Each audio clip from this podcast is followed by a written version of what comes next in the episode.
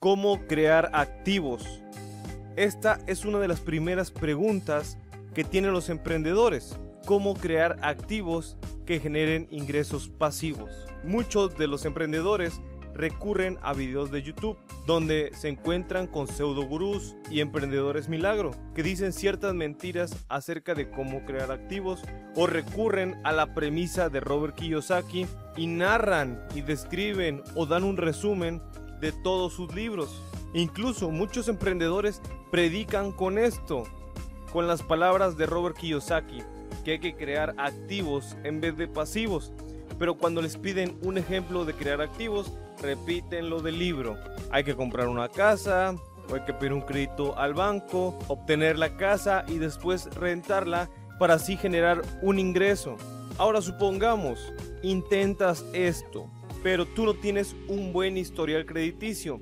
No te pueden brindar un crédito para que puedas comprar una casa. Eso es uno de los primeros problemas que enfrentamos. No nos damos cuenta que no tenemos un buen historial y no podemos sacar algo a crédito, y menos una casa.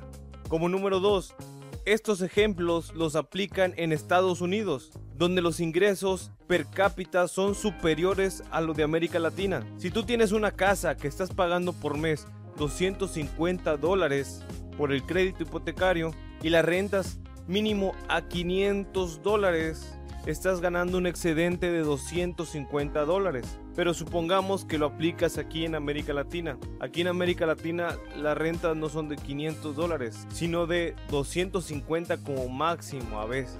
Y mientras más cara la casa, más pagas de crédito, por lo que siempre te va a generar un saldo negativo. Claro, existen formas de adquirir casas, y de invertir en bienes raíces, pero esta no es la forma correcta. Estoy seguro que el 90% de las personas que están viendo el video no tienen la capacidad crediticia ni la capacidad monetaria para pagar al chas chas. Entonces, los ejemplos que les voy a dar a continuación son para gente de a pie. Les voy a dar tres maneras de generar activos con poco dinero, con poca inversión. Obviamente, generar activos no es fácil. Te vas a tener que esforzar un poco ser creativo y trabajar duro. Por ejemplo, una de las primeras formas que yo recomiendo son las rifas, pero hay que generar muchos números y que sea un premio grande. Por ejemplo, yo hacía rifas de alcohol y carne para azar, ya que yo vivo en la frontera y aquí se vende mucho eso. Los boletos los daba a cierto precio, hacía mil números. De esos mil números los repartía a mis conocidos y por cada número que ellos vendían se llevaban una comisión. Entonces, si eran mil números a 20 pesos cada número y mis conocidos al venderlos se ganaban 10 pesos, entonces me dejaba un total de 10 mil pesos. El premio vendría costando aproximadamente unos 3 mil pesos, por lo cual me quedaba con una ganancia de 7 mil pesos por cada rifa que hacía. Aprovechaba los eventos como el Día del Grito, aprovechaba los eventos como Año Nuevo o Navidad o los días de Semana Santa.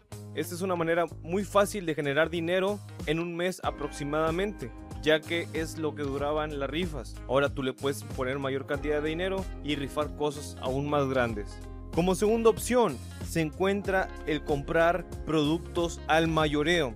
Aquí puedes correr a AliExpress y encontrar productos muy económicos y después venderlos o puedes ofrecerlos a tiendas de menudeo, tiendas de regalo, por ejemplo, puedes llevar pulseras, puedes llevar collares y dejárselos ahí y no pedirles nada decirles que si venden, entonces ya te pagarán su correspondiente precio y ellos se quedarán con una comisión de venta. A ellos se les hará atractivo. ¿Por qué?